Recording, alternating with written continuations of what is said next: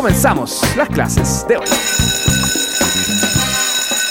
Ya pues, te cuento que estamos aquí en la sala de clases. Bueno, vamos a partir de inmediato con nuestro curso Tributación para Pymes, aspectos esenciales.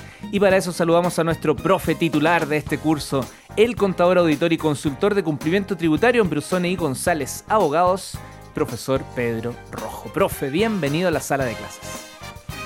Nuevamente, gracias Leo por, por esta invitación y por estar junto a ustedes en esta ya noche de día lunes. En esta fecha me imagino que viene más relajado, pues van a ser clases más, ah, más, tranquilas o viene con mucha materia hoy día. No, viene, yo creo que es más tranquilo, es un poquito más, muy específico, entonces eh, la ampliación del radio de lo que podemos comentar yo creo que está un poquito más acotada, es más estrecha. He escuchado varias veces proyectos de ley, mucha, mucha conversación en torno a un impuesto llamado de timbres y estampillas. Y le confieso, profe, que entiendo bien poco. De hecho, si me preguntara, Leo, ¿tú tienes claridad si lo pagas o no lo pagas? No tengo idea cuándo, en qué condiciones.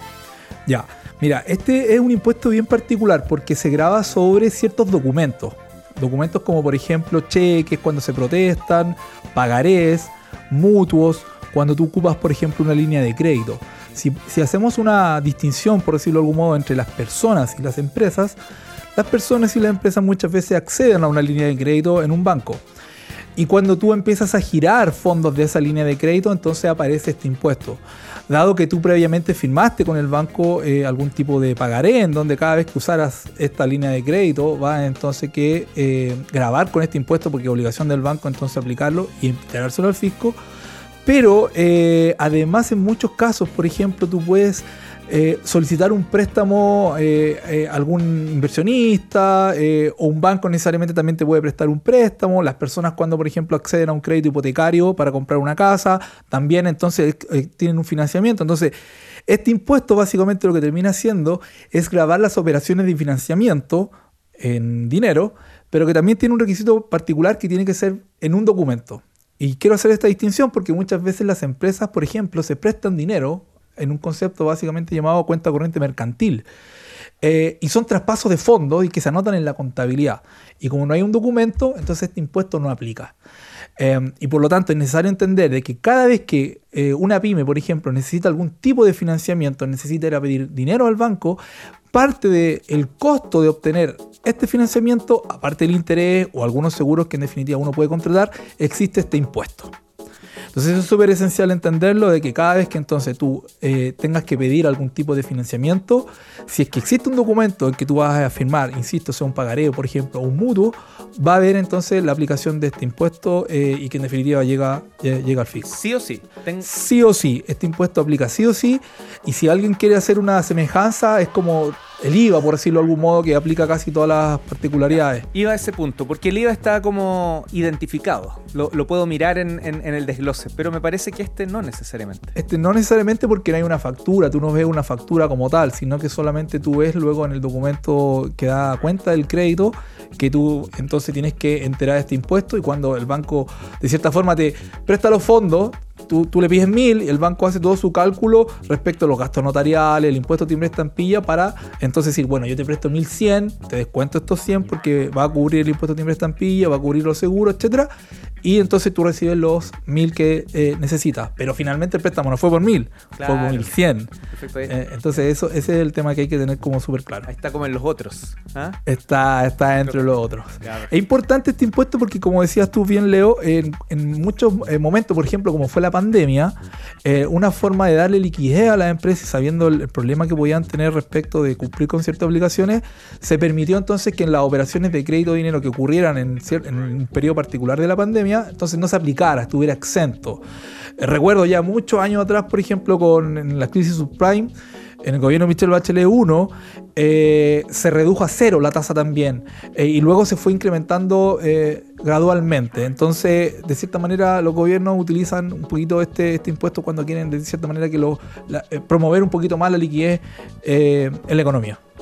¿Qué tenemos que tener presente aparte del hecho de saber que lo estamos pagando cuando recibimos un tipo de financiamiento? ¿Qué necesitamos saber las pymes además? Hay que entender que este impuesto tiene eh, una tasa que es bien particular. Vamos a hacer una distinción respecto de dos tasas. Cuando digo tasa es eh, el, guarismo, el porcentaje que se aplica sobre el monto que yo solicito. en términos generales, cuando eh, uno ve la ley, la tasa de impuesto es un 0,066%. Y esto es por mes o fracción de mes. Entonces, asumamos, Leo, que yo te pido un préstamo a ti por dos meses. Este 0,066% tú lo multiplicas por dos y, ese, y eso se aplica sobre la base imponible eh, para pagar el impuesto. Pero tiene un tope. ¿Qué significa esto? Que si tú pides, por ejemplo, un préstamo por 12 meses o más, la tasa es 0,066 por 12 y eso equivale a 0,8%. Entonces, si tú pides un préstamo por 13 meses, la tasa es 0,8%. Por 14, 0,8. Por 12, 0,8. Por 11, tú tienes que hacer el cálculo del 0,66 por 11. Entonces, eso, es lo primero que hay que saber.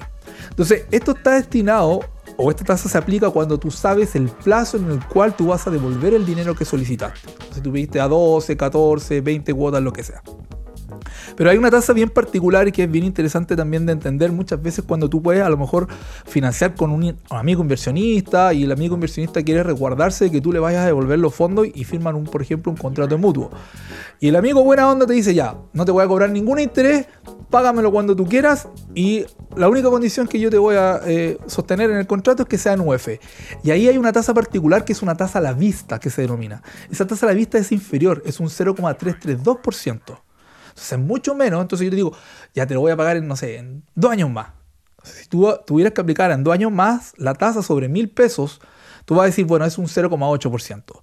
Pero si tú en el documento dejas dicho, bueno, te lo voy a pagar en algún momento, la tasa ya no es 0,8%, sino que la tasa es un 0,332%. Ah.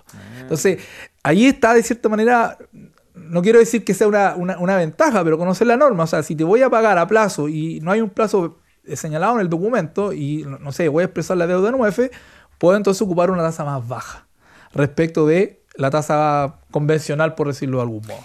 ¿Esto cómo lo hago aplicar en el segundo ejemplo, cuando alguien cercano, cuando no es una institución? Eh, ¿cómo, ¿Cómo se refleja? Tú tienes que firmar, por lo general, lo que siempre sugiero, un contrato mutuo. Contrato mutuo es un contrato de dinero en donde eh, yo te presto a ti cierto monto y tú te comprometes a devolvérmelo en, un determinado tiempo. Entonces, es un documento legal, eh, el resguardo que está para, en definitiva, el acreedor es que después lo puede ejecutar. Eh, y por lo tanto, al momento de suscribirlo, finalmente es quien debe eh, pagar luego este monto, tiene que hacer un formulario particular en la, dentro del servicio de impuesto interno, está el formulario 24.1, que está vinculado con los contratos de fondos de, de mutuo, eh, y él hace el pago eh, del impuesto. Está dentro de esta sección de IVA donde uno hace la declaración de IVA y encuentra en definitiva el formulario 29. Aquí también está este formulario 24.1, también el formulario 24 que está vinculado con los pagares. Y uno en definitiva ahí pone el monto, de, el monto que pidió de préstamo y eh, la tasa de impuesto que va a aplicar y finalmente obviamente el monto el monto a pagar. O sea, algo que podría ser súper informal, aquí lo transformamos en un proceso bien formal con resguardo para ambas partes. Con resguardo para ambas partes. con la contabilidad clarita. Con la contabilidad clarita y es lo mismo que tú vayas a hacer a un banco. Si tú lo haces con un banco, tú no vas a ser el encargado de pagar el impuesto porque el banco lo va a hacer por ti. Y por eso recién te señalaba que es el banco quien hace todos estos cargos y finalmente dice, bueno, no te estoy prestando 100, te estoy prestando 110 porque hay 10 pesos del impuesto que yo te tengo que retener y pagárselo al fisco. Voy a ir incluso más, práctico. Estoy medio complejo, estoy llegando justo a fin de año. Em, quiero pagar y dejar bien algunas cosas. ¿Me van a prestar esa plata a alguien cercano que conozco? ¿Puedo aplicar este proceso? sin ningún problema. Firman los documentos y luego entonces enteras el impuesto. ¿Y si esa persona es un socio de la empresa? No, no hay ningún problema tampoco, porque en definitiva es una, transacción eh, eh, sin perjuicio que para efectos tributarios hay alguien vinculado, es una transacción que eh, cumple con todos los requisitos legales. Eh, entonces es un préstamo que el socio de la empresa le realiza a, eh, a la empresa propiamente tal. Y hay un punto bien interesante y algo que planteamos la semana anterior, porque si se recuerda la semana anterior hablamos de lo que era la patente municipal y ese, y ese impuesto se paga sobre el patrimonio, o sea, la diferencia de activo y pasivo. Entonces mientras más los pasivos más pequeños sean, por decirlo de algún modo, el patrimonio es más grande y por lo tanto se paga más impuestos. Entonces lo que hacen muchas empresas, grandes empresas, por ejemplo, eh, se financian con deuda, emisión de bonos que también pagan impuestos de timbre estampilla. Entonces, si, yo quiero partir una empresa o quiero de cierta forma financiarla, una forma de hacerlo es prestarle dinero. Y para que en definitiva no tengamos ningún problema ante el servicio de impuesto interno, firmemos los documentos, prestamos una tasa a la vista, en UF para protegernos del, efecto de la inflación. Y estaremos entonces equilibrando la deuda de activos, perdón, la deuda de pasivos con los activos. El patrimonio se me hace más pequeño y el principal resulta ser un poquito más bajo. Entonces ahí está la evaluación que tengo que hacer probablemente respecto de cuál es el impuesto que primordialmente pueda pagar más, si la tasa de impuesto de timbre estampilla o el impuesto eh, municipal. Acá la figura de aporte societario, eh, ¿dónde queda?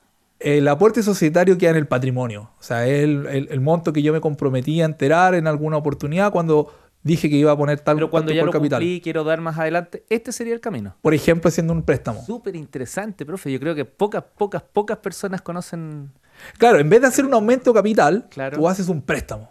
y ese préstamo, en definitiva, luego es más fácil incluso de recuperarlo. Pero por lo mismo, sí, pues además que contablemente tiene todo el sentido del mundo. Exacto. Está bueno. ¿Qué más necesitamos saber? O ahí estamos.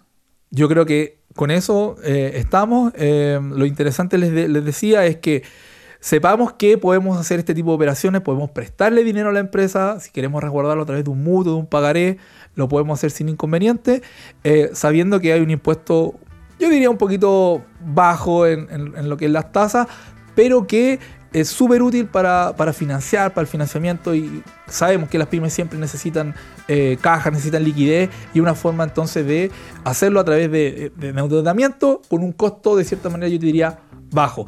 Sabemos que las tasas están altas, e, ese es otro tema, pero eh, el, costo impositivo eh, siempre es más económico que hacer un aumento necesariamente de capital. ¿Recomiendas preguntar eh, siempre al momento de cerrar un, préstamo, una solicitud de dinero a, la, a, quien la entrega, eh, cuál es el porcentaje que está...? Sí, de todas maneras, porque ahora como ustedes saben, podemos hacer un contrato a la vista. Entonces a la vista la tasa va a ser inferior, porque no hay un plazo necesariamente para, para pagarlo.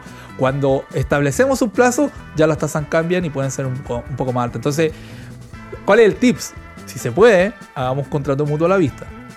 Buenísimo. Pedro Rojo, contador auditor y consultor de cumplimiento tributario en Brusón y González Abogados. Que pases una muy linda Navidad, profe. Ya nos encontramos el próximo año. Gracias, Leo. Saludos a todos.